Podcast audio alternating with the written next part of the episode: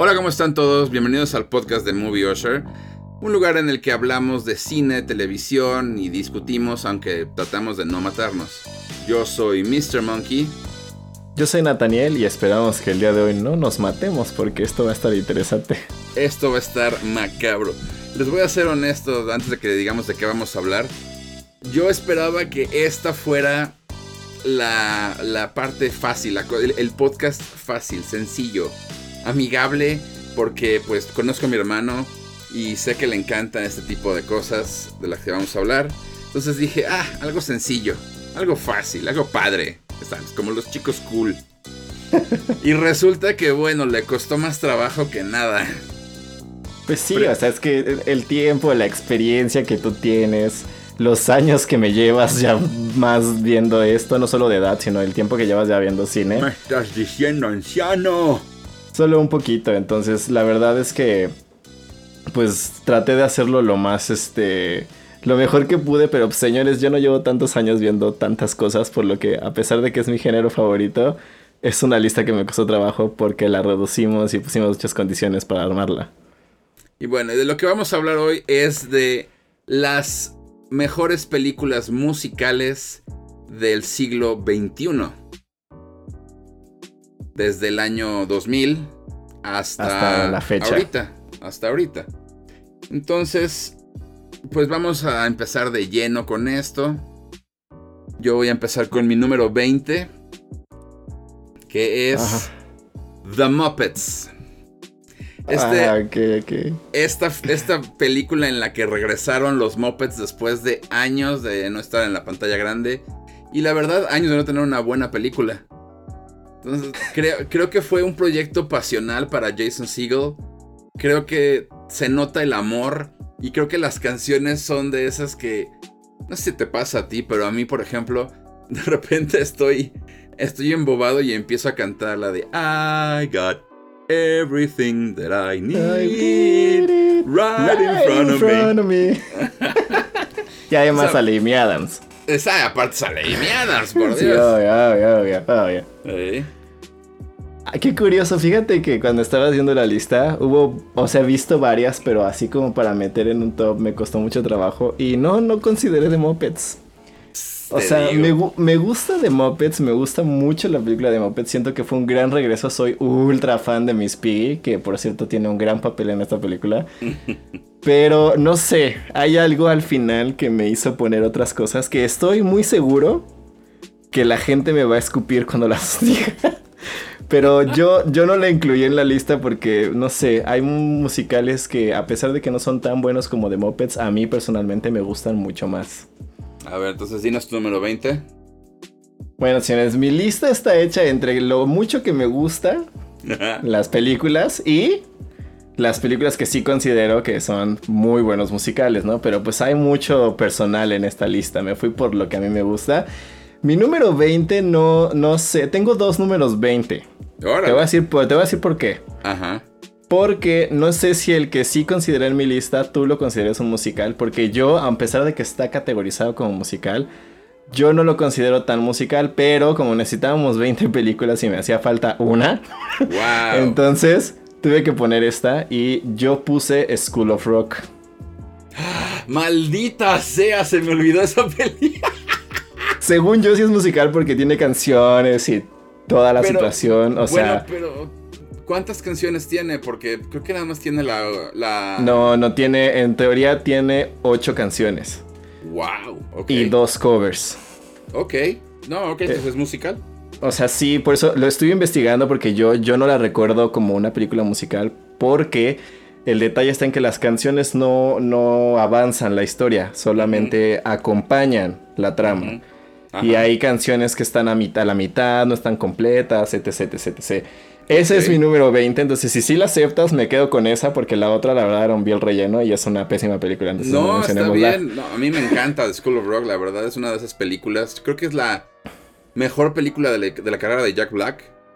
Sí, creo que es, para mí es cuando, eh, yo creo que es una de las, las mejores películas de Jack Black, pero sobre todo creo que es la mejor película del Jack Black nuevo del Jack Black de esta, de esta generación y no el Jack Black de antes. Sí, sí, sí, no, muy, muy buen número, muy, muy buen. muy buena elección. Sí, o sea, para mí School of Rock, pues ya la considero un musical y ya hay un musical sobre esto y la verdad es que es muy buena película, muy Y de Andrew Lloyd Webber, el musical, o sea, aparte de todo, del señor teatro musical. Sí, del señor del Rey de Reyes, o sea, está cañón. Bueno, mi número 19, híjole, es una película que estoy completamente seguro en tu vida has escuchado. Probablemente. En tu vida, pero así, te lo juro. Y, y creo que muchas de las personas de las que nos escuchan tampoco han visto esta película porque es súper, súper, súper underground. Pero ahí te van nada más los datos curiosos de esta película para que, para que más o menos sepas qué tipo de underground es. Incluye a Paris Hilton. Ay, Dios mío. No, no he visto, no lo he visto porque nunca he visto a Paris Hilton en nada. Exacto. Incluye a Sarah Brightman. La Ay, Dios mío. Ajá. E incluye a Alexa Vega de Spy Kids. No, no, sí, no, o sea, esto es underground, pero al 100, Completamente. sí, se llama Repo, The Genetic Opera. Es un musical, una película musical en un mundo distópico en el que la contaminación estaba tan, tan cabrona que tenías que empezar a reemplazar tus órganos por nuevos. Entonces empezaron a, las empresas empezaron a, formarse alrededor de eso. Y te daban, pues ahora sí que como, como si compraras un coche, ¿no? Te daban tu hígado nuevo en pagos. y si te atrasabas en un pago, mandaban al Repo Man, que era un asesino bajo contrato, a recoger el órgano del que debes dinero. Wow. Y eso es, eso es con música. La verdad, si lo pueden. Si lo pueden buscar, no está ni en Amazon ni en, ni en Netflix. Está en, en YouTube. Si buscan así Repo de Genetic Opera. Está en YouTube y como todas son canciones tipo así, bueno, así que de nadie habla. Más que pura canción. Ok. Este, está toda la película ahí. Es de esas cosas, es, es sangrienta, está rarísima, es rock opera. Está muy buena. Es de esas cosas que dices, qué bueno que la encontré un día. Va, va, va. Sí, o sea, yo, no la he visto, no, puedo hacer un comentario, pero pues se oye bastante dark, pero se oye como interesante, ¿no? ¿Cómo puedes hacer música con un tema tan oscuro? Entonces, Exactamente. Creo que sí, sí, sí la voy a buscar, sí la voy a buscar. A ver. Bueno, pues mi número 19, aquí es donde vamos a empezar con los gritos y las peleas, estoy seguro. Demonios. Porque para mí ah, es, una, es un muy mal musical. Porque lo es. Y es una. No es un muy mal musical, más bien es una muy mala película y es una muy mala adaptación de un musical. Pero para mí siento que es esa película que regresó como esa euforia por el gusto de este tipo de cosas. Mm, ya habíamos tenido otros con anterioridad, pero creo que esta película regresó ese amor por los musicales. Incluso se hizo mención en varios eventos que hubo ese año por el hecho de que fue súper taquillera y fue la que regresó como el amor por los musicales. Y sí, señores, estoy hablando de Mamma Mía. Ok. Porque yo sé que no es muy buena, pero creo que es de esas películas de gusto culposo que muchos, muchos tenemos. Entonces, para mí fue como que el primer musical muy en serio que vi en el cine. Que yo no sabía ni que había entrado a ver, honestamente. Entonces salí enamorado de esta cosa y luego vi la obra y salí más enamorado. Y sí, no, eh, es una gran adaptación porque alguien decidió dejar a la gente de teatro hacer película y eso no funcionó. Pero creo que lo que la pone en mi lista es eso, que regresó el amor por este género que ya se estaba perdiendo a pesar de que habíamos tenido cosas muy buenas años antes. ¿Con todo y Pierce Brosnan cantando? Con todo y que hemos tenido igual gente muy mala cantando en otros musicales, se le puede perdonar, aunque sí es horrible. Ok, ok. Yo fíjate que voy a reservarme mi opinión de mamá mía para después. llora en un llora en una canción, señores. Sí. Oye, es que esa me recuerda a una ex Lloras, lloras. Una exnovia que tuve. Pero bueno, lo voy a, lo voy a aguantar. Historias de amor de Mr. Monkey. Hombre, claro. Acompáñenme a ver esta triste historia. bueno, bueno. Vamos con mi número 18, que es, pues la verdad es la segunda película de Amy Adams que sale en esta lista. Estoy hablando de Encantada. Sabía que iba a estar, Por favor. O sea, aparte de que soy enajenado por Amy Adams, creo que esta ah, ya, ya la conocíamos. Bueno, algunos ya la habíamos visto en otras películas. Pero en esta fue en la que nos ganó a todos. Ah. No me lo pueden negar. No, no te lo voy a negar. Amy como Giselle es la de las mejores princesas de, de, Disney que hay en estas épocas. Aunque no sea oficial. Aunque no sea oficial. Pero ¿sabes por qué no es oficial? ¿Por qué? Porque, ah, por, lo del contrato de su figura, ¿no? O sea, de su imagen. De la imagen que no, este, le tendrían que pagar una millonada todo cada mes. No, no, pues sí, no. Y Disney dijo, y Disney dijo, no, no, para nada. pues fíjate que qué curioso, porque mi número 18 no es encantada. Ah, por Dios. Mira, mi número 18 va más porque fue como... Yo soy fan de Glee. Mm. Para todos los que no saben. Pero creo que Glee falló en muchas cosas y Pitch Perfect lo hizo bien. O sea, Pitch Perfect agarró la idea de Glee y la arregló completamente. Y además, siento que es el último musical juvenil de los últimos tiempos que he visto que me ha gustado, en verdad. O sea, para mí Pitch Perfect es un muy buen musical, a pesar de que sus secuelas son horribles. Pero aquí fue donde yo aparte me enamoré perdidamente de Anna Kendrick. Maldita sea.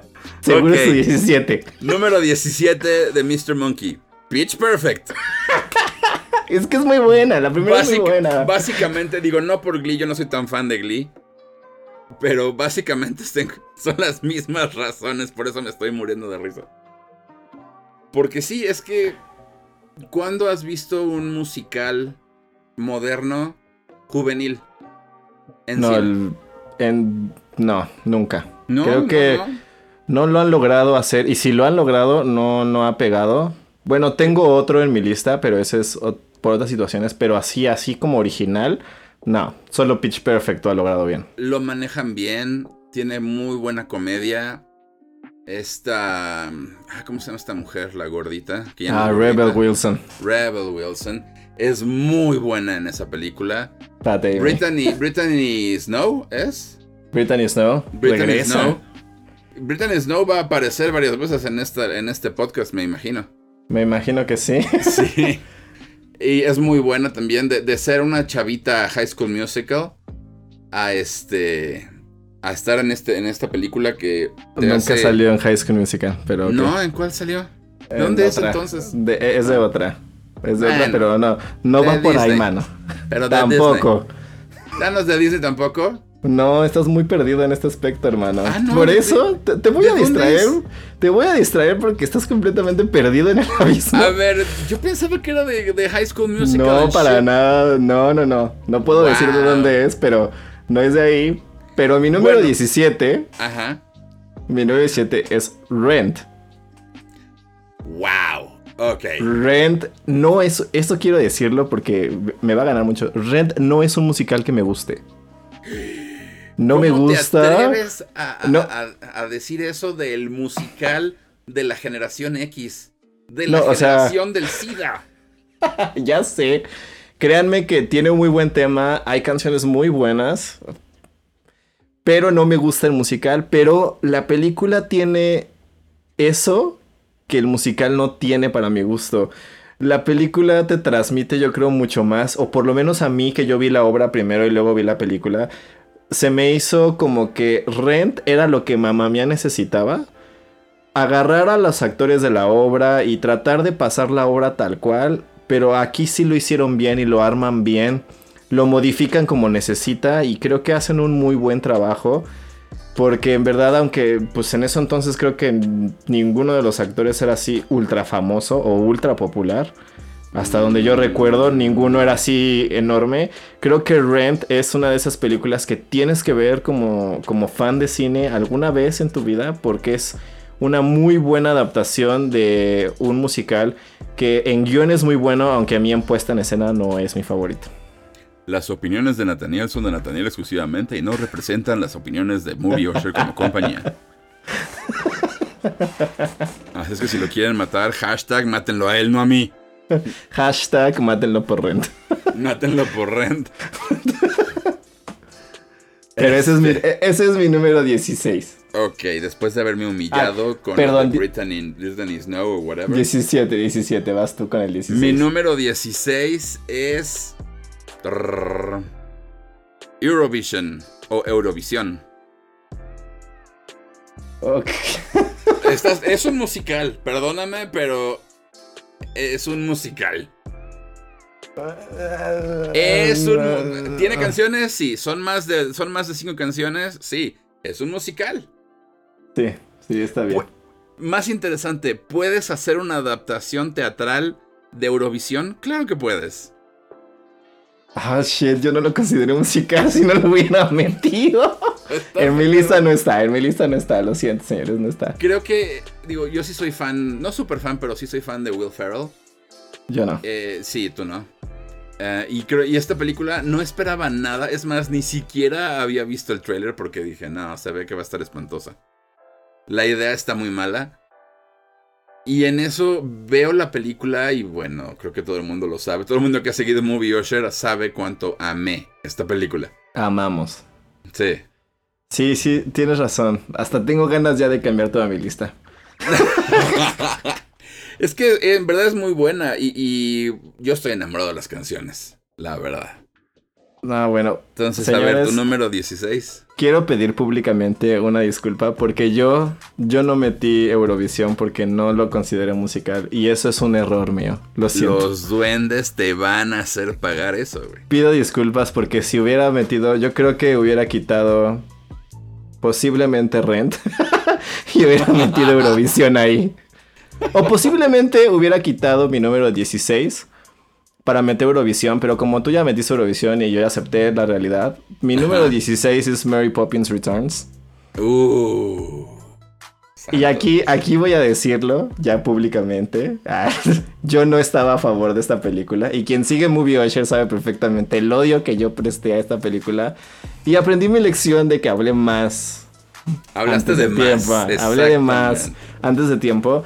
Y la verdad es que siento que Mary Poppins Returns no es para nada la primera. Para nada. No es la primera. Nadie es Julie Andrews, aunque Emily Blunt lo haga muy bien. Pero Emily Blunt es la Mary Poppins de la generación actual. Es la Mary Poppins que la generación de ahorita necesita. Y Julie Andrews sea la Mary Poppins que la generación anterior necesitaba en su momento. Entonces, creo que las dos son grandes, grandes, este, grandes musicales, pero sobre todo creo que este es un poquito más alegre y más fiel a los libros. Damas y caballeros, no voy a humillar a Nathaniel contando qué tan fan es desde chiquito de Mary Poppins, la original. Extremo, extremo, sí. este es extremo. las historias les van a dejar los pelos de punta de qué tan extremo es. es muy extremo. En resumen, mi, madre no puede volver a ver Mary Poppins porque vomita. O sea, vomita, así. Pero sí les puedo decir en, muy pocas palabras qué tanto odiaba él el concepto de una secuela de Mary Poppins. Fueron no días. Meses. No semanas. Fueron meses de escucharlo mentarle la madre al proyecto día y noche y día y noche. Así estuviéramos en el cine viendo otra cosa o platicando de la mamá del muerto, de lo que sea, sacaba el tema a fuerzas. Es el típico güey que estábamos platicando y de repente se quedaba callado y decía, pero ¿sabes qué me caga de Mary Poppins Returns? Del trailer, que no le están haciendo bien porque se ve bien pinche chafa, que no sé qué. Y nosotros, sus queridos hermanos, le estábamos diciendo, güey, espérate, espérate, porque te conocemos y vas a ver que al final de que la vayamos a ver, vas a estar chillando y diciendo, es la película más hermosa del mundo. Pero no acabé diciendo eso. Y pasó. Terminó la película y tenemos fotos y tenemos videos de que se paró y dijo, sí está bien bonita la película. fue mi Force Awakens. Sí, sí, fue así de, sí me gustó un buen. sí, sí, se admite. Está bien preciosa. admito que la regué, la regué y sí me gustó mucho. Por eso está aquí en mi número 16. Que podría ser slash Eurovisión, por favor. te la van a cobrar los duendes. vamos y vamos con la número 15 que te va a sorprender un poco. A ver. La número 15 mía es Mamma Mía. ¡Wow! La pusiste muchísimo más arriba de lo que yo esperaba. Sí. Ok, ok. Mira, no lo voy a negar. El. Bueno, no, no sé si te sabes la historia, no sé si te la he contado bien. Pero. No lo voy a contar tanto aquí. Pero. El musical tiene un significado muy especial para mí. Porque. Pues digamos que varias partes de, de la película y las canciones me recuerdan mucho una relación que tuve cuando estaba más chavo y fue muy dolorosa y cuando Meryl Streep canta The Winner Takes It All, termino, chillando. Solo ella.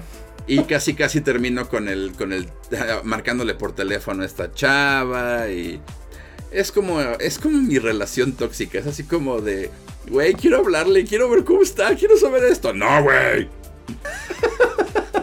Mamá mía es. Ese es, repito, es ese gusto culposo de todos. Sí, mi, es, ese, es esa musical. Ah, que no tiene que, no tiene que ser bueno, pero ya lo viste dos veces. Y no sé por qué lo estás viendo una tercera vez. Y odias el 60% de lo que estás viendo en esa película. Pero ya la viste cuatro veces, güey. y la verás una quinta. y la verás una quinta vez. sí, definitivamente ese es el poder de Meryl Streep, ¿eh? Ese es, el poder de Meryl Streep. Bueno, pues mi número 15. Probablemente a ti. Creo que esta no creo que ni siquiera esté en tu lista, la neta. Ay, creo que ya sé cuál es. Y te voy a patear aunque no estés aquí. Mi número 15 es Dreamgirls. Ah, bueno, no estuvo tan mal. mi, mi número 15 es Dreamgirls. Dreamgirls fue un musical que yo vi por morbo, así, Bill Morbo. Yo, o sea, ¿cómo les digo? Yo en DreamWorks, señores, me van a matar, pero yo en DreamWorks conocí a Beyoncé. O sea, para mí esa mujer no existía hasta que vi DreamWorks. Las opiniones de Nathaniel son de Nathaniel solo si no reflejan las opiniones de Movie Ocean México. Entonces, pues me enamoré de Beyoncé durante unos cuantos años, después perdí mi amor por completo, este... Pero además creo que la, es esas películas que tenía gente que tú no creías que fuera a cantar, como Eddie Murphy. Y tenía uno de esos papeles que dices, esto en cualquier obra necesita una mujer así de fuerte para interpretar una canción y hacerte llorar, aunque no entiendas, aunque no hables inglés, me explico, porque me acuerdo muy bien que la vi con, con una de mi, con, mi, con, mis, con una de mi una de mis abuelas, sí, sí fue con una de mis abuelas. Y por alguna extraña razón, la versión que nosotros teníamos en la canción de I'm, Telling You no traía subtítulos. Wow. o sea, era la única canción de toda la obra que no traía subtítulos. ¿Por qué no me preguntas? Porque no los necesita. Y todos terminamos llorando. o sea, fue así de. Fue Jennifer Hudson hace eso que dices. Demonios. Y luego vi la obra muchos años después y dije, es que la película agrega dos, canciones que arreglan muchas cosas de la historia y siento que es una muy buena historia sobre lo que pasa en un grupo. Entonces, para mí, Dreamgirls es el número 15. Te voy a ser honesto, creo que nada más he visto 15 minutos de esa película.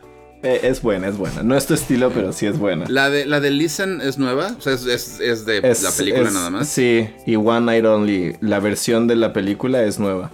Wow, ok. Ajá. Sí, creo que he visto nada más a Jennifer Hudson cantar la de. Los dos cantando dos partes diferentes de la canción. Sí. Pero, y, creo que vi el principio y dije, no, no me, no, me interesa. Sorry. Es denso, es denso, es denso. Pero bueno, entonces vamos con la número 14 y debo decir que es la única película animada que entró en mi lista. Yo no metí ninguna. Eh, no me di ninguna porque te dije, porque si tenías como tres.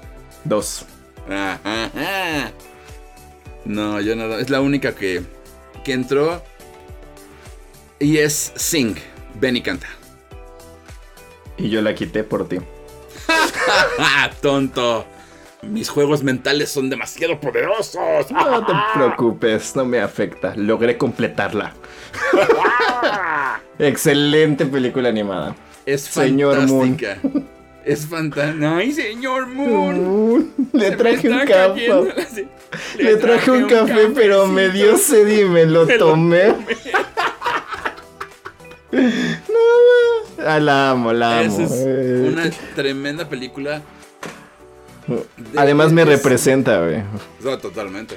Salgo yo en esa película. es, es, es un concepto que no tenía que haber funcionado, la verdad. Como historia, no tenía que haber funcionado como película animada.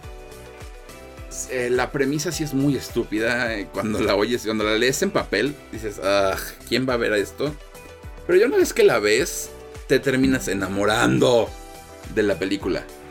Es chistosa, tiene los personajes muy bien desarrollados. Las canciones no solamente hablan de este de la historia, sino que también avanzan la historia. el momento, ah, por Dios, el momento del personaje de Taron Egerton. Ah, bueno. La audición de Taron para hacer a Elton John está en esa película, Sí, sí, sí, sí. Pero ese momento, ese momento y los minutos que pasan después. Nada, no. Wow, todavía se me, se me hace un nudo en la garganta cuando me acuerdo. Es una excelente película animada y es un excelente musical. Estoy esperando la segunda película, en verdad. Creo que Yo son también. las animadas que más estoy esperando. Sí, la verdad es que sí, sí la estoy esperando con muchas ganas. Sí. Bueno, pues mi número 14 es sumamente personal. Mm, mm, y, ya sé cuál es. Y, no iba a estar aquí, no, debería de estar en esta lista, pero está ahí, la verdad me vale. Es mi lista. y pues obviamente es High School Musical Senior Year. Por supuesto. Porque es el musical de mi generación. Y es es hasta donde tengo entendido la única secuela de una película de televisión que brincó al cine. Wow. Porque así de popular se hizo. O sea, eh, todo el High School Musical fue un fenómeno y quienes lo vivimos sabemos que fue un fenómeno.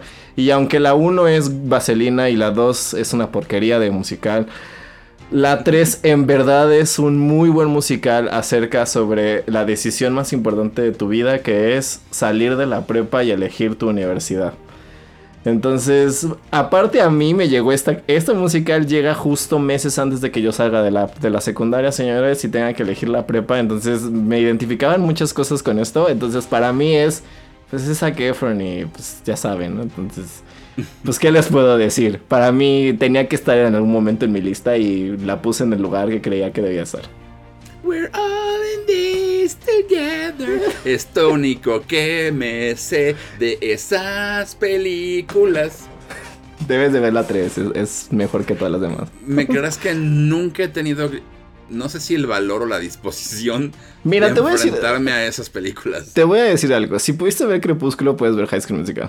Demonios, sí. Mi mayor secreto.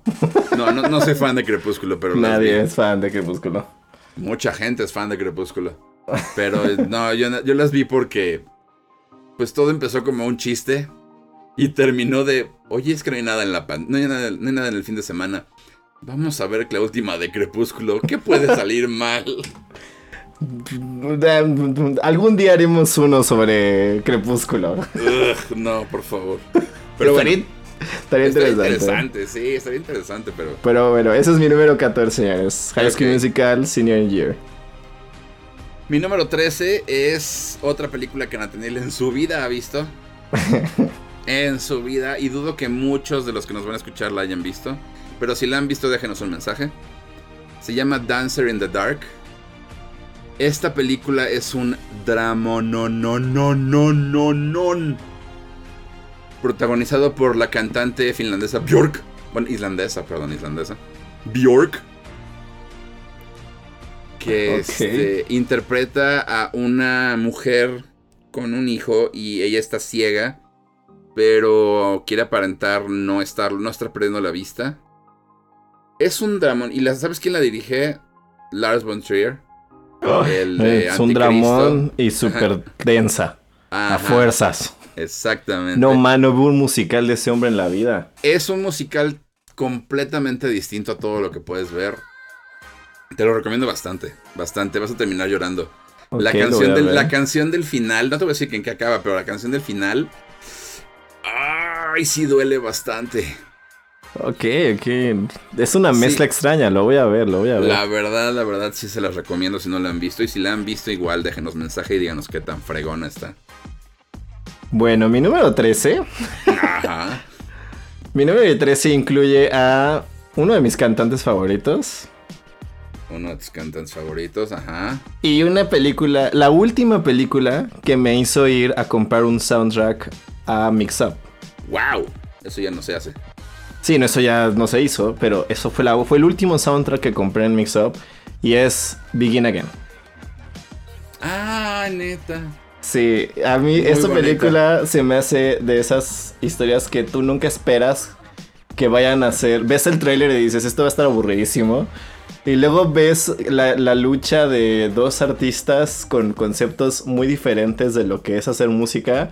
Sí. Y Sadun Adam Levine eh, que la verdad está haciéndose a sí mismo nada más. ¿Por porque es de mamón? Porque es un chavo que pues se inspira en otra mujer y su mujer se da cuenta y, o sea, es, es, la rockstar, entonces... Es Adam Levine. Es Adam Levine. Y Kira Knightley hace un papelazo y descubrimos que canta aparte de todo. Y Mark Ruffalo también. Ajá, entonces se me hace como una muy buena película, sobre todo de, de lo que es la industria de la música, pero desde el punto de vista personal del artista, no tanto de, del medio y así, sino de lo que es hacer música por el gusto de hacer música. Entonces, creo que eso es lo que más me ha gustado y es uno de los soundtracks que más me gustan. Tienes toda la razón. A mí creo que lo que más me gusta de la película es lo que dices. Y además, el sentimiento de cuando están haciendo cuando están grabando las canciones en diferentes locaciones y, ah, con, y con diferentes estilos. Y el propósito de cada una dices, es que es una forma tan original de hacer un álbum. Sí, es, eso es lo que más me gusta. Sí, tienes razón. Yo no la puse en mi lista, no está en mi lista, pero este sí es muy buena. Entonces vamos con mi número 12. Perfecto. Ok. Esta es una película que la encontré por sorpresa y me terminó representando mucho en muchas cosas. Y es, la, una de las películas que más quiero de ese año. Y se llama Sing Street. Uf, esa fue recomendación mía, ¿eh? Sí, sí, no voy a decir que no, pero fue recomendación de él. Es una película que quiero tanto, tanto en verdad. Muy buena.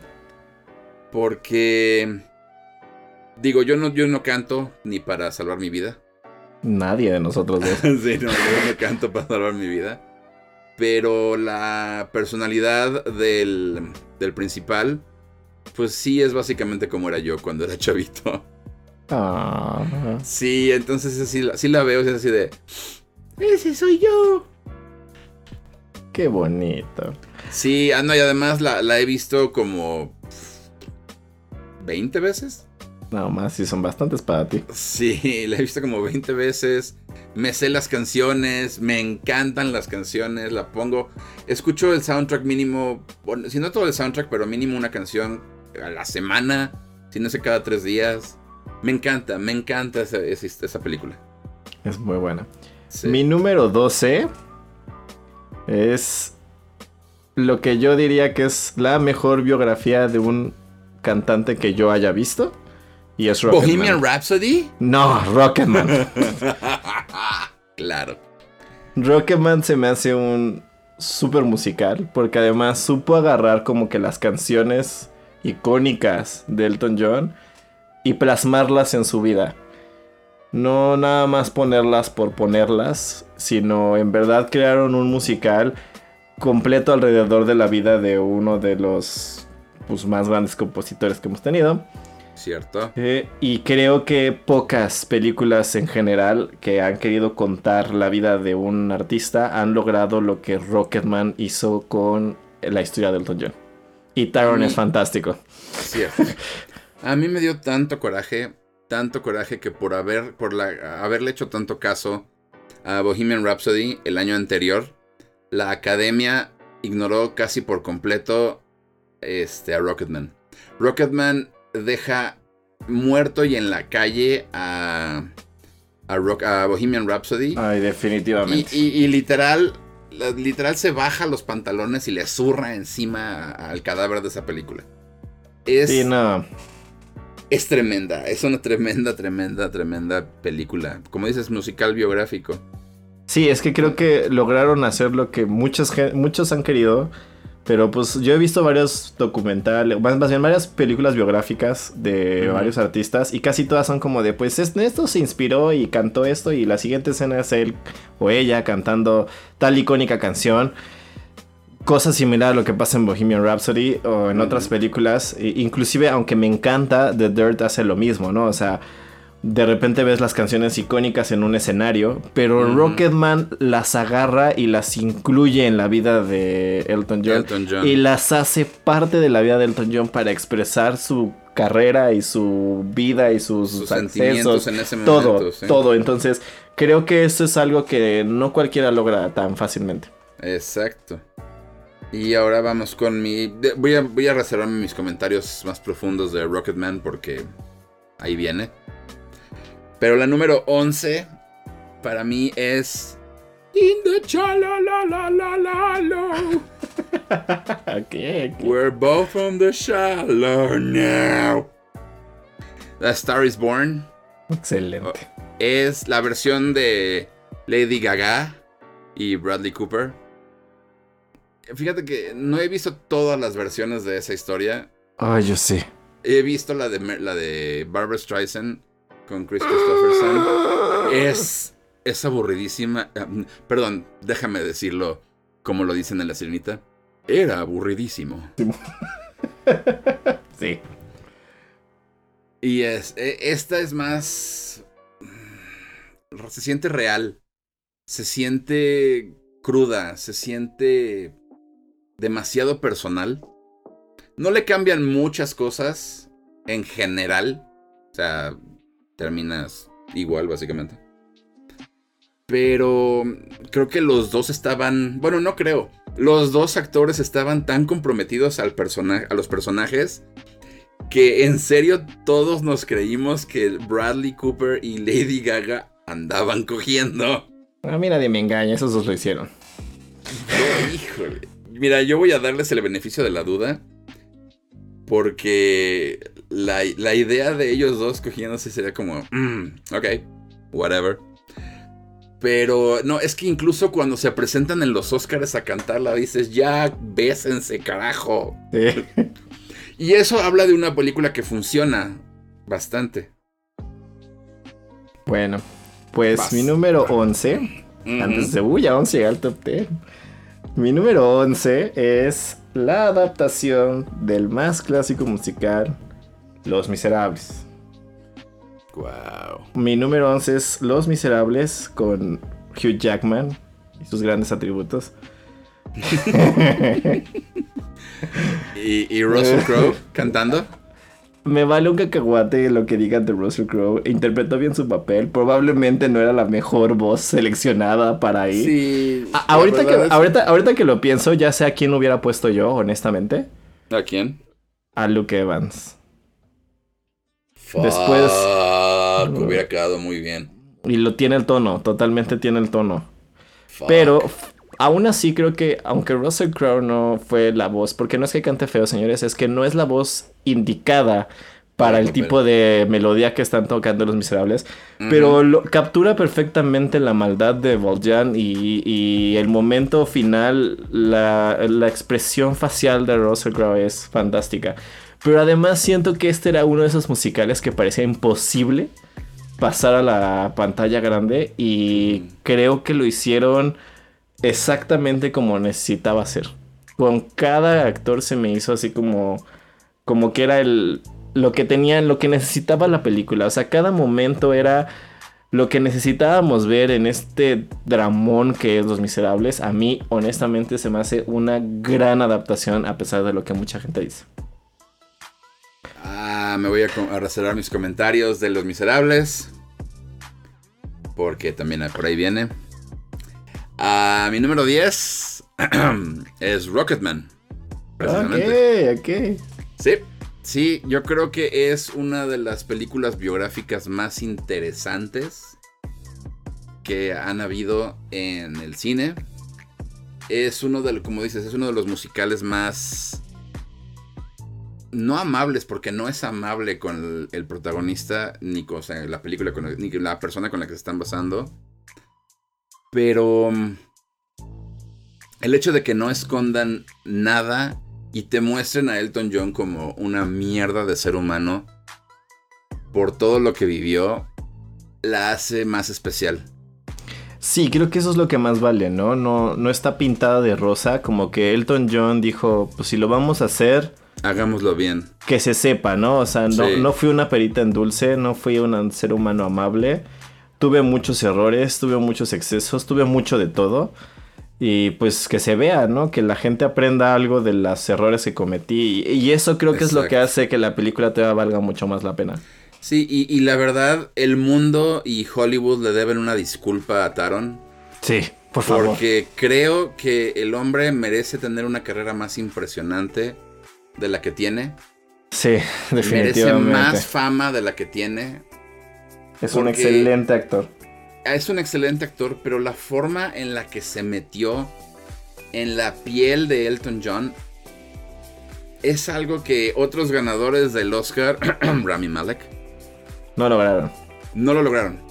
No. O sea, se nota perfectamente cuando estás haciendo una parodia de una persona que ya no está viva again, Rami Malek. y, contra alguien que entendió perfectamente quién era esta persona, qué querían expresar con el guion y se, hizo uno, se mimetizó con, con, Elton John. Sí, no, no, el trabajo de Taron es... es un, fue un año muy difícil, señores, se los juro. Ese año fue brutalmente en actores masculinos, pero Sí, no, Hollywood le, debe una disculpa a este muchacho que en verdad tiene talento para aventar al cielo. Sí, se merecía ese Oscar y se merece una mejor carrera. Definitivamente. Pero mi número 10 es la biografía de Lady Gaga. A Star is Born. porque, porque algo que no. Porque de eso no, no, comenté por eso. Porque es la biografía de Lady Gaga, básicamente. La chavita fea por la que nadie da un peso y que resulta tener una gran voz. Además, siento que es la carrera de Lady Gaga, ¿no? Empezó cantando de una forma, luego la transformaron en un objeto comercial y luego regresó a cantar lo que realmente quería cantar, ya que tenía una fama pues bien establecida. Pero sobre todo yo sí he visto las tres versiones de esta historia, que por alguna extraña razón le encanta a Hollywood. Y cada una, a pesar de que la mejor para mi gusto es la última porque es la más liviana, cada una tiene lo suyo. Inclusive el género musical que toman habla mucho sobre la generación para la que está hecha la película. Pero creo que algo que comentábamos es, no ha habido química como la de Bradley Cooper y Lady Gaga. no he visto esa química en pantalla y fuera de pantalla nunca. En verdad, era brutal el amor que esos dos expresaban. Brutal.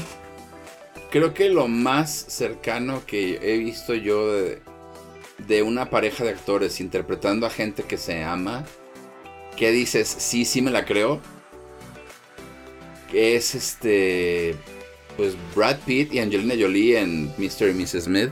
Uf, bueno. Pero, Ahí, no ahí ni siquiera eran pareja, ahí estaban diciendo, oye, después de esta escena, ¿quieres ir a coger?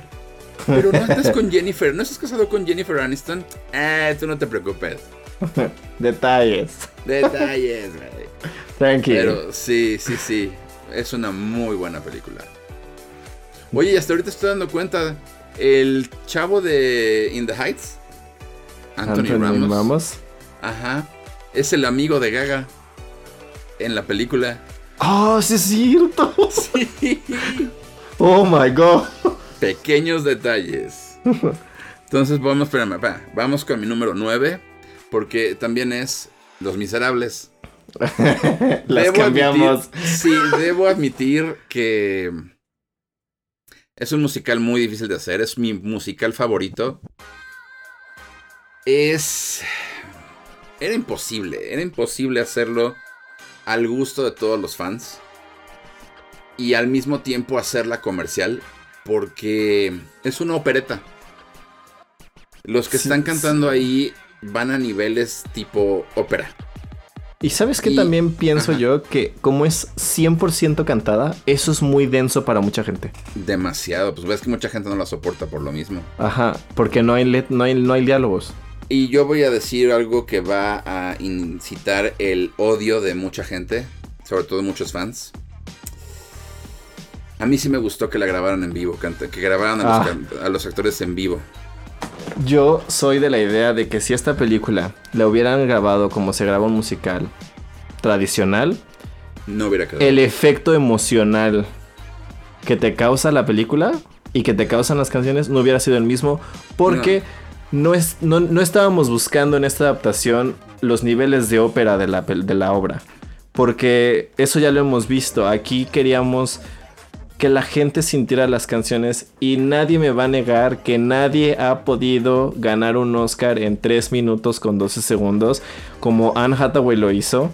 No tiene la voz de ópera, pero si ella hubiera tenido que pregrabar la canción, ese número no hubiera sido lo que fue realmente. Es que imagínate, exacto, imagínate esa canción con llanto falso en el estudio y ella teniendo que, que repetir esa emoción de manera falsa. No, no, no. Es que en verdad no hubiera. El, drama que de los miserables exigía que fuera en vivo. Esa, esa forma en la que se le acaba el aire y, se le, y deja de cantar y vuelve a tomar aire con el llanto para seguir cantando. Es algo que no puedes hacer si no lo haces de esta manera. No. Creo que la película.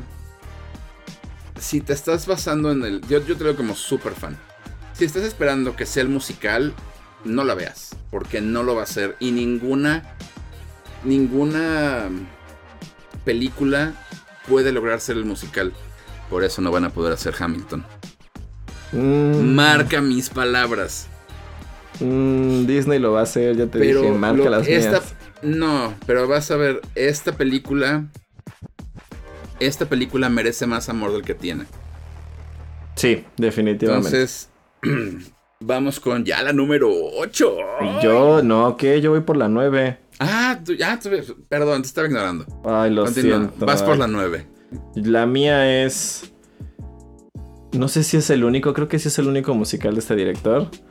Pero además es uno de esos musicales que yo vi y dije, esto, esto, esto no puede funcionar. Es la mezcla más errónea del mundo.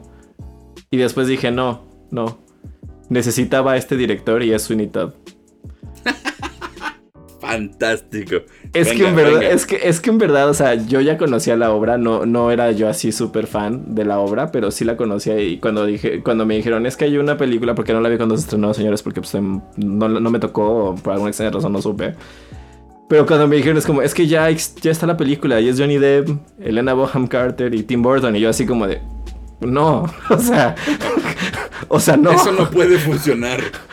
No, y luego todos me dicen, ¿y sale Alan Rickman? Y yo, no, no, o sea, no.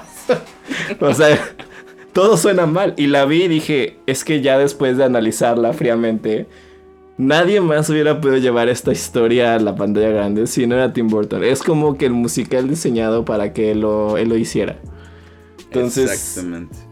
Me encanta, me encanta, me encanta Sony Todd, en verdad. O sea, la película me ultra fascina. Yo me voy a guardar mi opinión. Porque vamos con mi número 8. ¿Sí? ¿8? Sí, 8. Que es otra que tampoco has visto en tu vida, pero te la recomiendo bastante. Se llama Oh Brother, Where Art Thou? o ¿Dónde estás hermano? Es una película dirigida por los hermanos Cohen, los mismos de Fargo y de No Country for All Men. Pero está basada en la Odisea, Nada más que puesta en el año 1900 en el sur de Estados Unidos. Con George Clooney cantando. y le ah. dan un le dan un tono, le dan un tono tipo country. Ninguna de las canciones es original. Todos son covers. Pero si no te digo yo esta información, pensarías que todas las canciones son originales. Porque las arreglan de tal manera que te cuentan una historia. El soundtrack se volvió uno de los soundtracks más populares de todos los tiempos en su año. Es que ese año hubo otras cosas. Bueno, más bien el año siguiente hubo cosas pues, más interesantes. Pero ganó 8 Grammys. Oh, Ajá, el soundtrack. Incluyendo álbum del año. Para que veas. Así de bueno es el soundtrack. Y así de buena. Ya, ya me convenció. Así de buena es la película. Luego voy a Les, se las recomiendo altamente. Si nunca han leído La Odisea, vayan a Wikipedia y pongan La Odisea. Ok. Y van a ver la historia y lean la historia y luego vean esta película y van a ver qué tan cerca este, adaptaron la y qué tan bien adaptaron la historia original con esta, en esta versión. Y por qué estoy esperando la de Macbeth con Francis McDormand y Denzel Washington con tantas ganas. Ok. Porque es el mismo director. Pero no va a ser musical, ¿lo sé? Porque no, no veo ni a Denzel ni a Francis cantando. No, no, no, esa no es un musical. esa no, es, no, no han vuelto a ser un musical desde entonces, pero vale mucho la pena. Bueno, pues mi número 8 es Encantada. por supuesto. Porque además siento que es, o sea, Disney pues es famoso por sus musicales animados. Pero, como dijimos en hace unos dos, tres, hace dos podcasts, creo que Encantada es una de las mejores ideas que ha tenido Disney. Me fascina la idea de que agarraron y dijeron, lo nuestro es el mundo animado y las princesas, pero lo vamos a llevar a Nueva York, porque yo lo... ¿Sí? Y eligieron a esta mujer que básicamente nació para interpretar a Giselle. Princesa, claro. Sí, no, nació para interpretar a Giselle. No veo a nadie más en este planeta haciendo este personaje, en verdad. Encantada me fascina. Es, es la magia y la inocencia de las princesas de Disney siendo destruida poco a poco por, el mundo real. Por el mundo real. Pero al mismo tiempo enseñándole al mundo real que se puede vivir así de feliz si se le tiene la oportunidad. En verdad es todo en esa película me gusta, todo, así, todo. Todo me fascina. Ahorita me estaba acordando de cuando hicieron cantar a la pobre Amy Adams en los Oscars. Ay, no, eh, yo, yo no lo vi en vivociones, pero después busqué el video. Es, es la cosa más aterradora del mundo, sí. sí la, la vi llorar, eh. Imagínate que es, eres una actriz que pues, ya tiene unos cuantos años en papeles secundarios. Este es tu primer gran papel para Disney y de repente nominan a tu película en mejor canción en las dos de las tres mejores canciones. Y, los, la academia te dice, ven a cantar. Pero Disney te dice, bueno, vas a cantar tú sola porque no te vamos a poner ni bailarines, ni coristas, ni espectáculo, nada. Es Amy Adams vestida con un, con un vestido que parece... Híjole, no, parece, parece que no pertenece ahí, parece que es como alguien del mundo real que gastó todo su dinero en, un, en el vestido más elegante que pudo encontrar en Sears, ni siquiera en Palacio, en Sears. Ajá. Y este... Perdón, me estaban marcando. Y es... Con los zapatitos más chafas del mundo. Y la pobre se pone a cantar como si fuera Giselle. Y lo hace tan bien que todos se paran a aplaudirle porque... Pobrecita la pueden ver sufrir, señores. O sea, en verdad, en verdad la puedes ver sufrir. Eso creo que fue lo peor. Me encanta que Emily Blunt agarró y dijo, yo no paso por eso, señores. Que canta alguien más. Yo no lo voy a hacer. O sea, Literal, Emily Blunt dijo, yo no voy a ser Amy Adams. o sea, me encanta que artistas como Bono dijo, no lo vuelvo a hacer. O sea, cantar ahí es horrible. Exacto. No, no, no, es que en verdad yo creo que los cantar en vivo en los Oscars de ser horrible. Aterrador. Horrible, horrible. Una experiencia fatal. Pero bueno, la mía 8 es encantada. Ok. La mía es una película que le estoy yendo de la patada en el cine en este momento. pero por favor vayan a verla porque es una película tan importante para nosotros. No nosotros Movie Usher, nosotros latinos.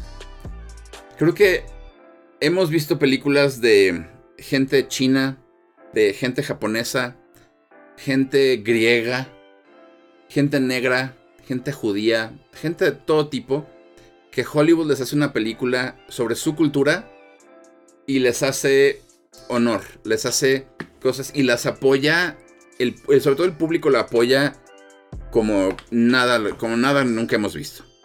Y no entiendo por qué una película como mi número 7, que es En el Barrio o In the Heights, está siendo destrozada de tal manera. Tienen que ir a verla.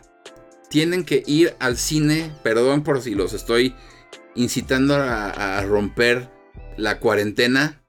Porque tienen que cuidarse. Vayan súper protegidos y vayan al cine a apoyar esta película porque muy pocas películas nos han visto, nos, nos puede hacer que nos veamos tan reflejados como esta película. Ni Coco hizo algo así. Y Coco es básicamente. Y Coco es básicamente el, cualquier pueblito de México. Ay, no me digas. No me diga. Creo que Lin Manuel Miranda, espérame, sí creo que Lin Manuel Miranda hizo una gran obra y John Chu hizo una tremenda película y tienen que verla, en serio. Vas, ahora sí. Mi número 7 es Sing Street. Nice. Es que para mí Six Street es uno, una película que me recuerda mucho a nuestro becario. A mi, hermano, a mi hermano más chico Alan. Y además es una película que yo vi por accidente, o sea, es una de esas películas que yo vi por accidente y dije, wow, es que esto es lo mejor que he visto este año. Y, y en verdad fue lo mejor que vi ese año. Sing Street es bonita, es tierna, es expresiva te manda un mensaje tan claro. Es el sueño de muchos muchos chavos que tienen una banda. Y además, a pesar de que son niños, el trabajo que hacen para ir creciendo como banda, como grupo, como banda, como músicos, es, no sé, Sing Street es simplemente maravillosa. A mí me fascina y el soundtrack me encanta y siento que es esas películas que todos tienen que ver alguna vez en su vida. Estoy completamente de acuerdo, ya lo dije. Entonces avanzamos al, número 6. 6. Para mí es Sweeney Todd. sí, sí, no, Nathaniel lo dijo perfectamente bien.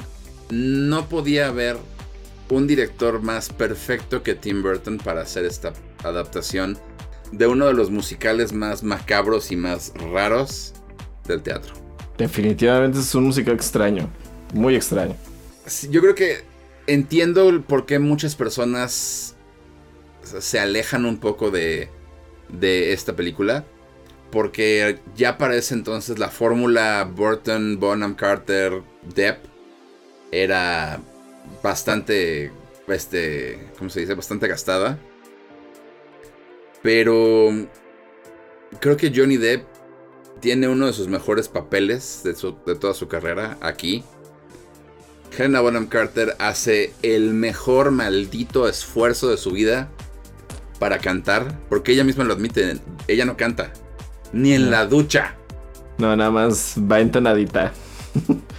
Canta, eh, habla con ritmo, habla con ritmo. Eh, habla, con, ritmo. Alan Rickman en uno de sus mejores papeles también, cuando todavía estaba haciendo grandes papeles. Pues que Rest in peace, Alan Rickman. Con una fantástica voz. Lo amamos, lo amamos. Y creo que a mí me sigue haciendo reír Sasha Baron Cohen como Pirelli. es, de lo que más me hace reír. Pirelli, Miracle Elixir. Ay, a mí me encanta.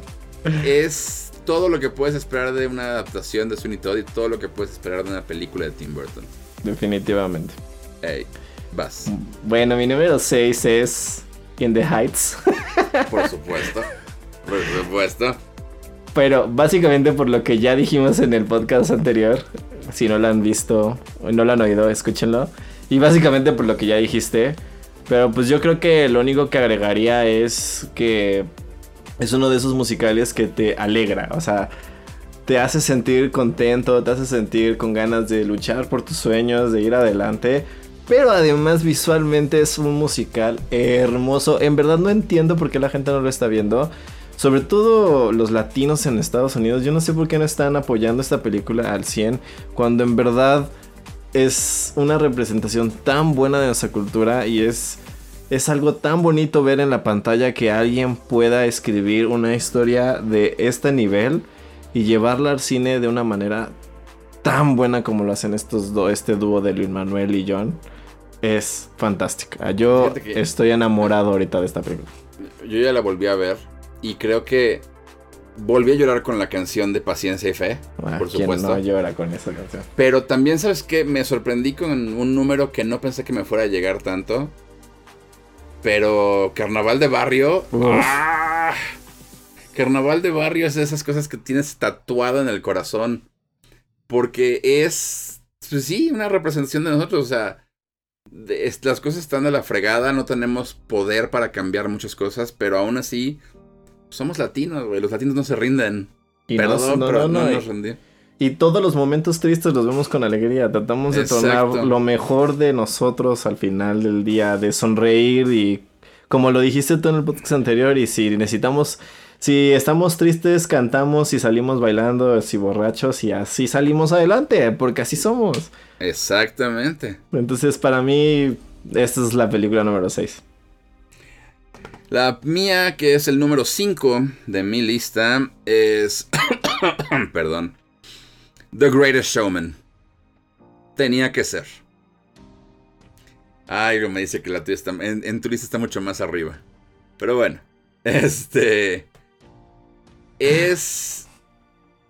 Es una de esas historias que, ok, sí, no es... Está basada en hechos reales, pero no está basada en hechos reales al mismo tiempo es aspiracional, es ilusionista. Es para... El, mensaje que da no es el mensaje que la persona en la que está basada eh, eh, promovía. Pero aún así creo que es una película muy importante. Es una película con grandes coreografías. Con tremendas canciones que he cantado hasta que me quedo afónico. Prueba está de cuando vino Hugh Jackman a México. Ay, señores, ese es un gran show para él, ¿eh? Sí. Me di cuenta de tantas cosas en este show. Mm, todos nos dimos cuenta. Todo. Pero este. Eh, ¿Qué demonios? Es una de las mejores películas de Hugh Jackman porque Hugh Jackman es muy buen Wolverine, muy buen Wolverine. Pero algunas de sus películas que no son de X-Men eh, no son muy buenas. Pero esta es de las mejores de su carrera.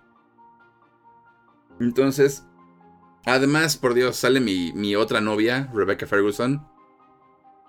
Que la amo.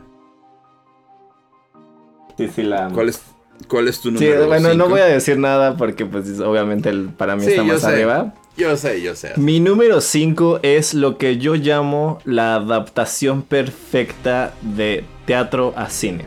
Punto. Wow nadie ha logrado hacer que algo tan básico y tan hasta cierto punto hecho al aventón porque no querían hacerlo, lo llevaran tan bien y creo que eso ha hecho que sorprendentemente este director se repite en, esta en mi lista más veces de las necesarias. Pero creo que no hay punto más grande que Chicago. Chicago. Chicago es Uf, no, es que Chicago es todo lo que la obra necesitaba. O sea, la obra es básica. La obra era una cosa que este Fossi no quería hacer, porque no lo quería hacer, que lo hizo con tres pesos y lo hizo en dos horas. Y aún así fue un éxito. Pero es una obra muy básica y muy plana visualmente. Y Rob Marshall dijo, vamos a agarrar las canciones, vamos a agarrar la historia pero le vamos a dar un enfoque completamente, un enfoque que nadie ve venir, que es todo te lo va a narrar los ojos de la protagonista. Y los números son cosas en su cabeza. O sea, eso a mí se me hizo excelente. Y creo que nunca he visto un número, creo que para mi gusto, de toda mi lista, mi número musical favorito siempre va a ser Cell Block Tango. Porque ese número en la obra tú lo esperas y dices, guau, qué aburrido. Hmm. Porque en verdad es súper, súper aburrido. Pero lo ves en. O sea, lo hicieron tan enorme en la película. Para mí es. No he visto nada como Chicago en siendo adaptado. O sea, es la adaptación perfecta, señoras. Agarraron un musical malo y lo hicieron una excelente película y por eso ganó todos los premios y por eso es uno de los mejores musicales que he visto. Ese es mi número 5. Ok, me voy a reservar mi comentario. Vamos con el número 4 porque You Can't Stop the Beat. Hairspray. Ok, ok. Hairspray, tengo yo un comentario similar a lo que estás diciendo con Chicago. Creo que esta es una de esas películas que ves en teatro, bueno, o sea, bueno, un musical que ves en teatro y dices, está fantástico, pero funciona solo para teatro. Porque la película en la que está inspirada, la obra, no tiene canciones. Y es muy diferente. Sí y ves el, musical y dices, ok, funciona perfectamente para teatro, muy alegre, muy visual, muy colorida, muy bla, bla, bla. No la vayan a hacer película. Y luego anuncian que John Travolta va a ser Edna Turnbull. No, no, este. Sí, sí, Edna Turnbull. Sí, Edna Turnbull, ¿verdad? Se me olvida el nombre. Se me olvida que la otra es Tracy, perdón. Y yo así de, wow, ¿en serio John Travolta? ¿No pudieron encontrar a alguien mejor? Pero luego ves la película y números que en la obra existen. No hay otra forma de decirlo. Números que en la obra existen. Aquí los hacen tan bien. Los adaptan tan bien. Run and tell that. De, eso estoy hablando. Run and Tell That es, es, es, uno de esos números que dices, ¿por qué existes en la obra musical? Pero luego lo ves en la película y dices, ah, existes por esto. Muy bien, muy bien. Creo que ahí es donde Zac Efron todavía estaba actuando como el niñito de High School Musical. Este sí sale en la High School Musical, ¿verdad? Sí. Pues quiero checar. Gracias. Es que... Papi Zack sale ahí. Sí, es que quiero checar que no me esté equivocando. Como con Brittany Snow. Como con Brittany Snow. De Brittany. Ah. así es, no, Snow. Brittany Snow. Snow, Snow. Brittany Murphy está muerta. Sí, lo siento. este. Y, John Travolta es perfecto. Perfecto en este papel. Es impresionante. Y, el, regreso, el regreso de, Michelle Pfeiffer. ¡Wow! Todo. Todo lo que tenía que funcionar de este musical funcionó. Go ahead. Bueno, pues mi número 4 es es que tengo que guardarme algunos comentarios de eso. Mi número 4 es una película que para mi gusto es la versión correcta de otra historia que no voy a mencionar porque si no nos van a matar. Este... Pero podría yo hacer ya, señores, en esos momentos yo creo una tesis sobre esta película porque la he visto tantas veces, la he analizado tantas veces, le he encontrado tantos detalles musicalmente hablando y a la historia que ya me obsesioné y es The Last Five Years. Es. ¡Wow! Es maravilloso. Es la historia de amor que yo creo muchos han vivido o han tenido, pero sobre todo es ese análisis de dos artistas jóvenes donde uno tiene éxito y el otro no.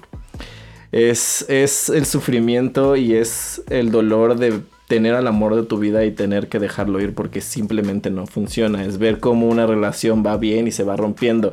Pero lo que más me encanta es la dualidad que le da el escritor al musical de contarte la historia al revés. Él te la está contando de principio a fin y ella te la está contando de fin a principio. Entonces, eso es fantástico. La música siempre tiene, o sea, es que si lo me pongo a hablar de esto puedo hablar por horas la música, cada, cada, cada número tiene un detalle de que hay cuatro o cinco notas que definen a cada personaje que suenan en todas las canciones cuando se está refiriendo al personaje del que están hablando. Y según el ritmo en que toca esas cuatro notas, es el sentimiento que se está transmitiendo durante la canción. Y eso para mí es, cada vez que lo escucho, escucho cosas nuevas y cada vez que lo veo, lo veo de alguna forma Anna Kendrick en el mejor papel musical que le pudieron haber dado. Y Jeremy Jordan es esos hombres que, uff, su voz me fascina, así, me derrito cuando lo escucho. Entonces, creo que son perfectos a pesar de que él no es tan famoso y ella estaba muy bien. Y el musical pasó desapercibido de muchas maneras, pero The Last Five Years es magnífica y tienen que verla. Porque eso es lo que dos. Es una historia de amor de dos grandes artistas. Yo solo voy a agregar que Diablos debía haber quitado los mopeds. se te olvidó. Se me, se me olvidó por completo The Last Five Years. Y todo lo, que acabas de, todo lo que acabas de decir es tan cierto. Sí, no. no. tengo nada más que agregar. Es, es, es tan cierto lo que dices. Y no puedo creer que se me haya olvidado. No, es en verdad, en verdad véanla. Si no han tenido la oportunidad de verla, véanla, búsquenla. O no les puedo decir ahorita si está en alguna plataforma porque no estoy seguro.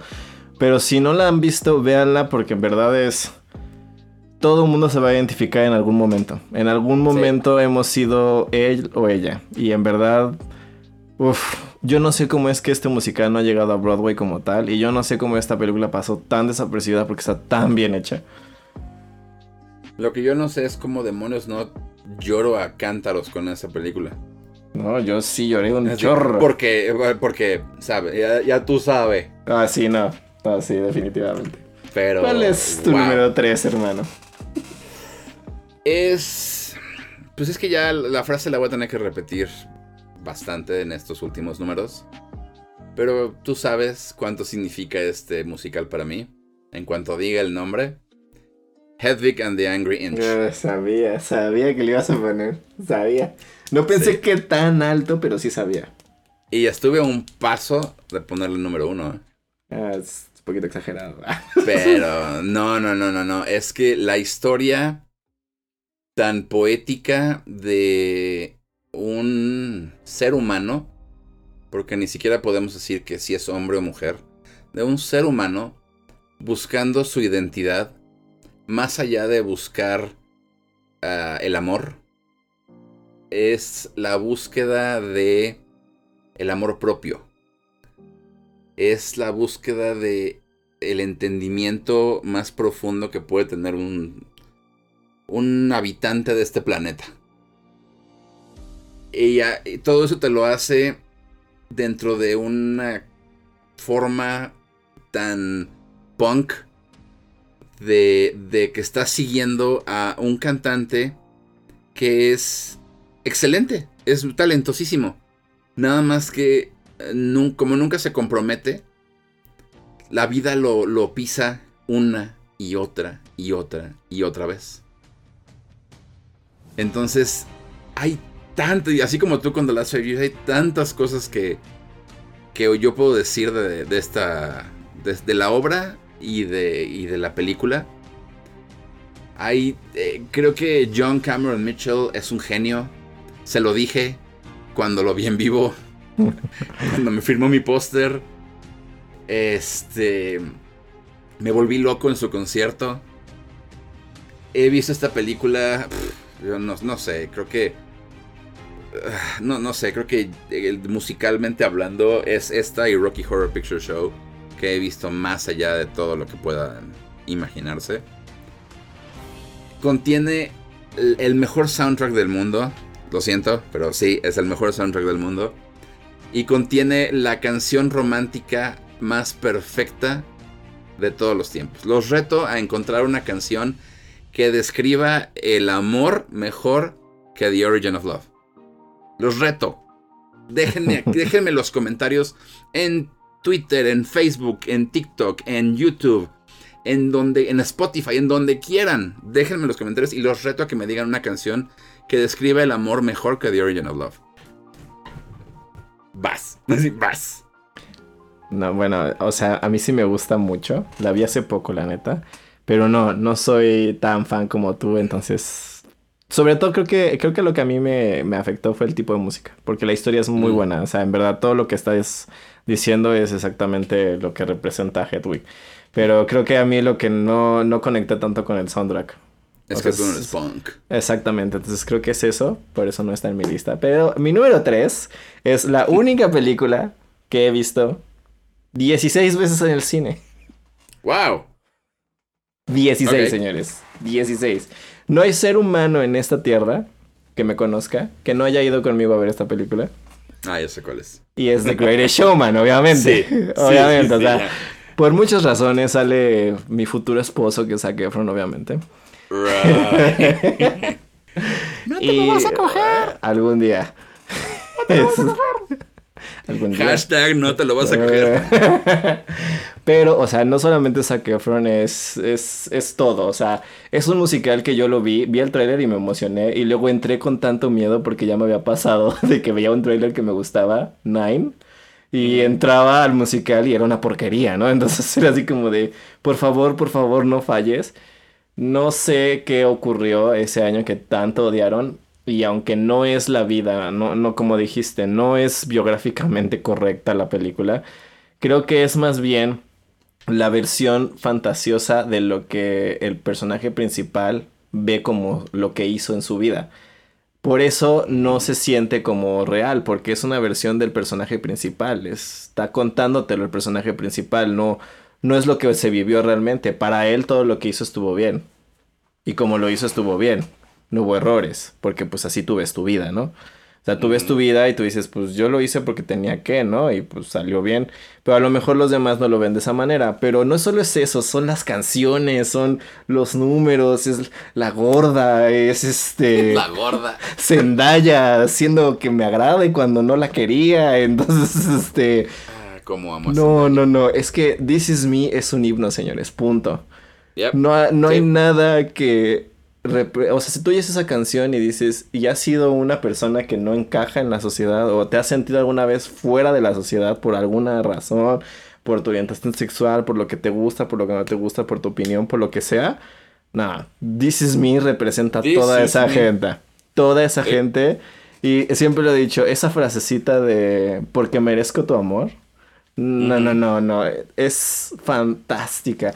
Esta película la vi y la volví a ver y la volví a, y la volvería a ver en el cine si se puede, porque en verdad me obsesioné, no un año, no dos, sigo obsesionado con The Showman. Es el mejor musical original de los últimos 10 años. Punto.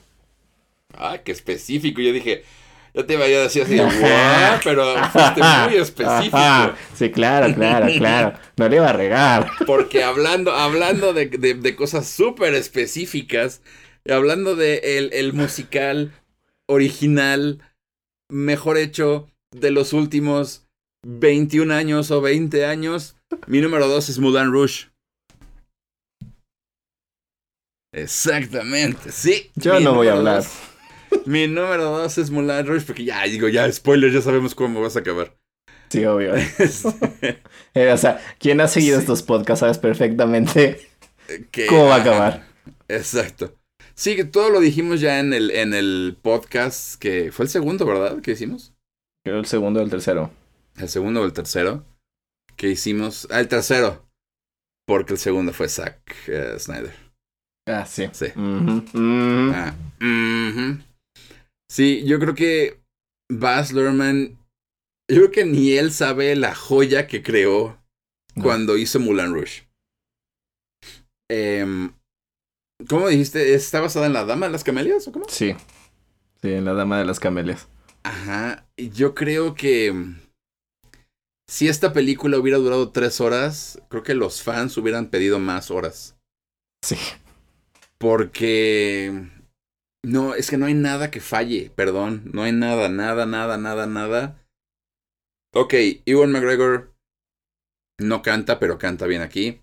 Nicole Kidman no canta, pero lo hace bien aquí. Perdón, Come What May. Eh, no es la mejor canción original de una película, perdón. No es una, una muy buena canción. Pero dices, bueno, digo, tampoco está tan mala. Pero la forma de arreglar Roxanne, Roxanne, una canción tan emblemática de The Police y hacerla un tango. Hacerla una historia que es paralela a lo que estamos viendo. Ah, la forma de, cambiar el sentimiento de Like a Virgin. Ah, sí. Eh, eh, es, es algo que nunca me imaginé, por eso me encanta ese número el, el, medley del elefante que bueno, yo no, conozco una sola banda cuya canción estuviera en ese medley que diga, ¿sabes qué? No me gustó. No. Todos, hasta Bono dice, es que wow, ese medley fue perfecto. Este, la, la, forma en la que utilizaron una canción tan oscura de Queen para interpretar dolor, pero visto desde otro ángulo, por, no el ángulo que le daba Freddie Mercury, sino de un, o sea, sí igual de derrota, pero hacia otras cosas. Todo, todo, todo, todo, todo funciona en esta película. Y ya voy, porque si no, vamos a esto muy largo y tú vas a terminar exageradamente largo con todo esto. Es que vas tú, tu número dos. Ah, mi número dos es mi musical favorito. Mi musical favorito como obra de teatro. Quiero aclarar. Y es Hairspray. Por supuesto. No, creo que no he escuchado un soundtrack tanto como el de Hairspray. Y es, es, esos momentos donde te gusta mucho una película, te gusta mucho un soundtrack, te gusta mucho una obra, y tú la oyes y la oyes y la amas. Hasta que un día llega alguien de más pequeño que tú y te dice, oye hermano, es que la neta es tu musical favorito. Y en ese momento dices, no manches, sí es cierto. Mm. Porque Hairspray es para mí, como lo dijiste tú, es perfecto. Es el cast perfecto para la película perfecta, sí, o sea. Sí creo que no hay nadie que pueda decir que alguien del elenco no funciona. Y eso es decir mucho, porque es decir que Hugh Jackman no quedó y quedó James Marsden. Cierto. Porque James Marsden lo hizo bien y sinceramente ahora la veo y digo, no veo a Hugh Jackman en ese papel. O, la verdad, la verdad, o sea, no. No, hubiera, hubiera opacado demasiado a los demás. Es, es, es pensar en que pudimos tener a Rita Franklin y de todas maneras dices, no, Queen Latifah era lo que necesitaba esta película. Así. Y es pensar en como 170 actores que mencionaron para el papel de Edna y decir solo John Travolta. Así. Solo John Travolta hubiera podido capturar la esencia de Edna y transformarla lo necesario para la película, porque la Edna de la película funciona en la película, la Edna de la obra no hubiera funcionado en la película. No, no, mira, y digo, ok, la escribió Harvey Weinstein, que es quien interpreta a, Edna en la obra. Y en la obra es muy buena, como dices, o sea, pero creo que le perdonas el tipo de voz que tiene, que habla todo así, porque habla todo el tiempo así. Porque ese es el chiste. Ajá. Es el chiste de que, de que es un hombre interpretando a una mujer pero no está siendo una voz femenina, está hablando todo el tiempo así. Entonces, sí, funciona John Travolta en, en ese papel. No, y luego es este Christopher Walken que no canta nada, pero no, hombre, le perdona su número, es maravilloso. Agarraron, ah, es hermoso. Agarraron a Zac Efron en el momento en el que era el Golden Boy de todos los chavitos y de todas las chavitas. Entonces lo agarraron para el papel que necesitaba interpretar porque era lo que... E, era básicamente Lee Larkin pero de High School Musical. Era lo que necesitaban. Y aquí es donde sale Brittany Snow. Brittany Snow. Aquí. Es de Hairspray. No es o de sea, no, no, no mm. es, ¿Nunca salió en nada de Disney? No, ella salió aquí en... Ella es, este, es Amber. Sí, yo sé, yo sé, pero... Pero es lo único que tienes en tu lista. O sea, desde aquí nunca salió nada de Disney. O sea, nunca salió... Wow, ok, yo la, yo la hacía como... No, esa es Ashley Tisdale. Ok, ok. Entonces, para mí, Hairspray es ideal, es perfecta. Me pone de buenas cuando la veo. Y además creo que trata el racismo desde un punto de vista que funciona muy bien. Queda queda muy, muy, muy bien marcado cómo es el racismo en Estados Unidos y siento que no necesita violencia y no necesita este drama para que tú entiendas perfectamente el problema racial que había en Estados Unidos en esos momentos. Cool, cool, cool, cool, cool. Pues bueno, yo ya voy a acabar mi lista con mi número uno, que pues no debe ser una sorpresa para ti, pero pues es Chicago. No puedo creer que lo hayas puesto en la 1. Sí, es que tienes toda la razón del mundo. O sea, es, es. en cuanto a adaptación, es la mejor adaptación de un musical al cine. Es. Creo que todos, todos, todos estaban dando el 100% y más en esa película. Catherine Zeta Jones, que es una mujer bipolar y por lo tanto una mujer bastante desagradable, como muchos dicen, para trabajar. Creo que se enfocó tanto en hacerlo bien que no se le da el reconocimiento que merece. O sea, no lo hace bien. Exacto, no lo hace bien, lo hace perfecto. Sí, no, no. Catherine Zeta Jones nació sí, para los demás los demás lo hacen bien, muy bien. Pero Catherine Zeta Jones es punto y aparte en esa película. Richard Gere ah, eh, es fantástico, es, es la persona más hipócrita del mundo. Es, es, ese, ese actor que dice esto no va a funcionar porque es Richard Gere. Y de repente dices, funciona. Te faltó mencionar a mi número favorito con mi actor favorito en esa película también. Que me apachurra el corazón cada vez que la veo. Cellophane. John C. Reilly cantando Mr. Cellophane es. Perfecto. Es que es la canción del. Es la canción del pobre Gutierritos estúpido. Es que además. Le queda genial el, papel de esposo traicionado. es que, que al final de esa canción remate con. Espero no haberle quitado mucho de su tiempo, señor. Por favor, ten un poquito de dignidad en tu vida. No, es que Chicago es perfecta en mucho. Visualmente aparte es perfecta, o sea. Y, creo que le quitaron, le quitaron el relleno. Sí. ninguno de esos musicales que hemos, de los que hemos hablado, tiene todas las canciones encima. No. Eh, pero creo que aquí le quitaron perfectamente el relleno. Sí, como que es lo, te digo que por eso se me hace una gran adaptación, porque Rob Marshall se agarró y dijo, me vale, me valen los fans del musical, esto tiene que funcionar en dos horas y media. Y no puedo meter las 18 canciones, 20 canciones que hay porque esto no sirve y esto no sirve y esto no sirve. Y esta, por ejemplo, se puede hacer hablada y esto puede ser una escena y esto va... Y le valió y en verdad dijo, voy a cortar todo. A mí no me interesa. Yo voy a cortar lo que no sirve. Exacto, es el enfoque, es el enfoque que le da que tú estás viendo la película desde, desde los ojos de Roxy. Sí. Está tan enajenada con la fantasía de la fama que todo se lo imagina como un gran show. Esa, aparte, eso también te, te, transporta en... Esto es un musical, señores. O sea, van a cantar sin necesidad. Es, es, es eso, eh, te, te, mete en el poder de esto va a ser cantado y te va a fascinar. Y es, y, me gusta que mantiene la historia seria separada de los números. O sea, nunca ves a los policías bailando con los, con las prisioneras. No. Ves a las prisioneras bailar y cantar, sí, pero es porque te están contando la historia y las estás viendo aparte, porque él hace muy bien en dividir que está escuchando las historias de cada una y están haciendo que la lavandería, que están jugando cartas, que están en una entrevista con, no sé, con los diarios.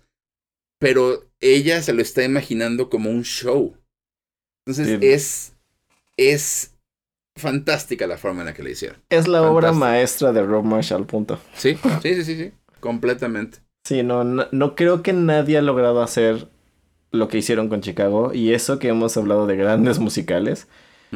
Pero en verdad, Ron Marshall hizo lo que nadie más se le hubiera ocurrido, que es lo voy a agarrar, lo voy a deshacer y lo vamos a hacer como tiene que ser y no me interesa. No me importa lo que diga la gente, no me importa si un número sobra, si un número no sobra, solo se va a ocupar lo que se tiene que ocupar, punto. Y ahora, damas y caballeros, Nathaniel Pérez Tobar nos deleitará con media hora de por qué ama Mulan Rush. No va a tardarme media hora, pero mi número uno no es Mulan. No, no es cierto. Obviamente. sí, claro. sí, tú cómo no. Obviamente es Mulan Rush. por muchas, muchas, muchas razones. En esta ocasión voy a hablar, o sea, ya tengo un podcast donde hablo porque me fascina. Voy a decir lo que no he dicho. Básicamente, Moulin Rouge es la razón por la que me gusta este género. Es, yo había visto muchos musicales, ¿no? Todos vimos las películas de Disney, ya hablamos de mi obsesión con Mary Poppins, este, ya hablamos de que soy fan de High School Musical, pero todo eso era como Disney, ¿no? Todo era pegado a Disney, a la fantasía, a, la infancia, a, a ser niño. Moulin Rouge fue una cosa que me recomendó Mr. Monkey. Completo. Mr. Monkey me dijo, ah, ¿te gustan los musicales? Ve esto. Y cuando yo lo veo, no solo me enamoro inmediatamente de, de Nicole Kidman como nunca me he enamorado de nadie en la pantalla. o, sea, o sea, jamás me había enamorado de nadie nada más de verla. Así sale dos segundos y yo así, yo me quiero casar con eso. O sea... Con eso, ¿no? es que es perfecta en muchos aspectos para mí. Pero es, es, es esa, esa magia de contar una historia de amor entre canciones, de reírme, de, de después llorar, terminar llorando, o sea, empezar riéndome y terminar llorando, de olvidarme que ya me dijeron qué va a pasar al final y de todas maneras enojarme. Toda mi primera experiencia con Moulin Rouge es fantástica y eso fue lo que me hizo amar este género y obsesionarme con los musicales y empezar a ver pues la gran mayoría o los que podía o los que me iban recomendando. Obviamente pues hay muchísimos que no he visto. Pero de ahí ya también empecé a investigar y empecé a ver obras y empecé a ver muchas cosas y me, me, me, absorbió este género, en verdad es mi género favorito, me apasiona muchísimo y, y Moulin Rouge es perfecta. Es la historia perfecta, son los números perfectos. Para mí no hay nada, nada que se compare a Moulin Rouge. Moulin Rouge es la mejor película que he visto en mi vida. Punto. Eso es Moulin Rouge para mí, por eso es mi número uno. Y bueno, pues ahí lo tienen. Nuestros top 20 de los mejores musicales del siglo XXI. estuvo muy interesante para mí. Sí, estuvo, estuvo variadón, ¿eh? Estuvo variadón con todo y que digo, yo, yo sí supe, dije, más bien dije, ah, sí vamos a repetir varias, pero a ver, a ver en qué en qué nos, nos dividimos, en qué, en, qué, en qué somos completamente diferentes. Sí, sí, estuvo. Y fueron buenas sorpresas. Pero queremos saber qué les pareció a ustedes, cuáles creen que son los mejores musicales del siglo XXI. Queremos que nos hagan saber sus comentarios, sus opiniones, todo en cuáles son nuestras redes, Nathaniel. Es eh, Twitter, Instagram, TikTok y y ya como Movie Usher MX, nuestro canal de YouTube como Movie Usher México y Facebook también como Movie Usher México y nuestra página oficial como movieushermexico.com donde pueden leer todas nuestras reseñas y por supuesto nos gustaría que nos dijeran qué otro tipo de listas o qué otro tipo de duchas como esta entre Mr. Monkey y yo les gustaría ver sobre qué otros temas porque me gustó, estuvo muy divertido entonces sí me gustaría repetirlo con otros temillas por ahí. Sí, sí, sí.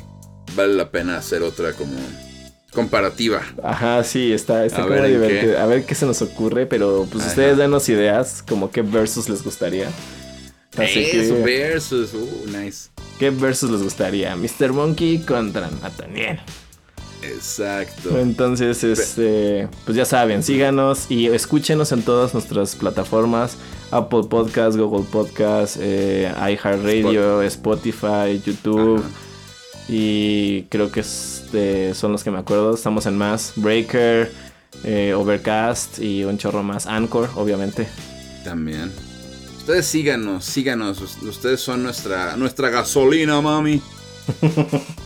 son la gasolina que mueve este vehículo que se llama Movie Ocean. Y aquí seguimos para todos ustedes. Aquí estamos para todos ustedes, dale. Bueno, pues yo soy Mr. Monkey. Yo soy Nathaniel. Nos vemos hasta la próxima. Muchas gracias.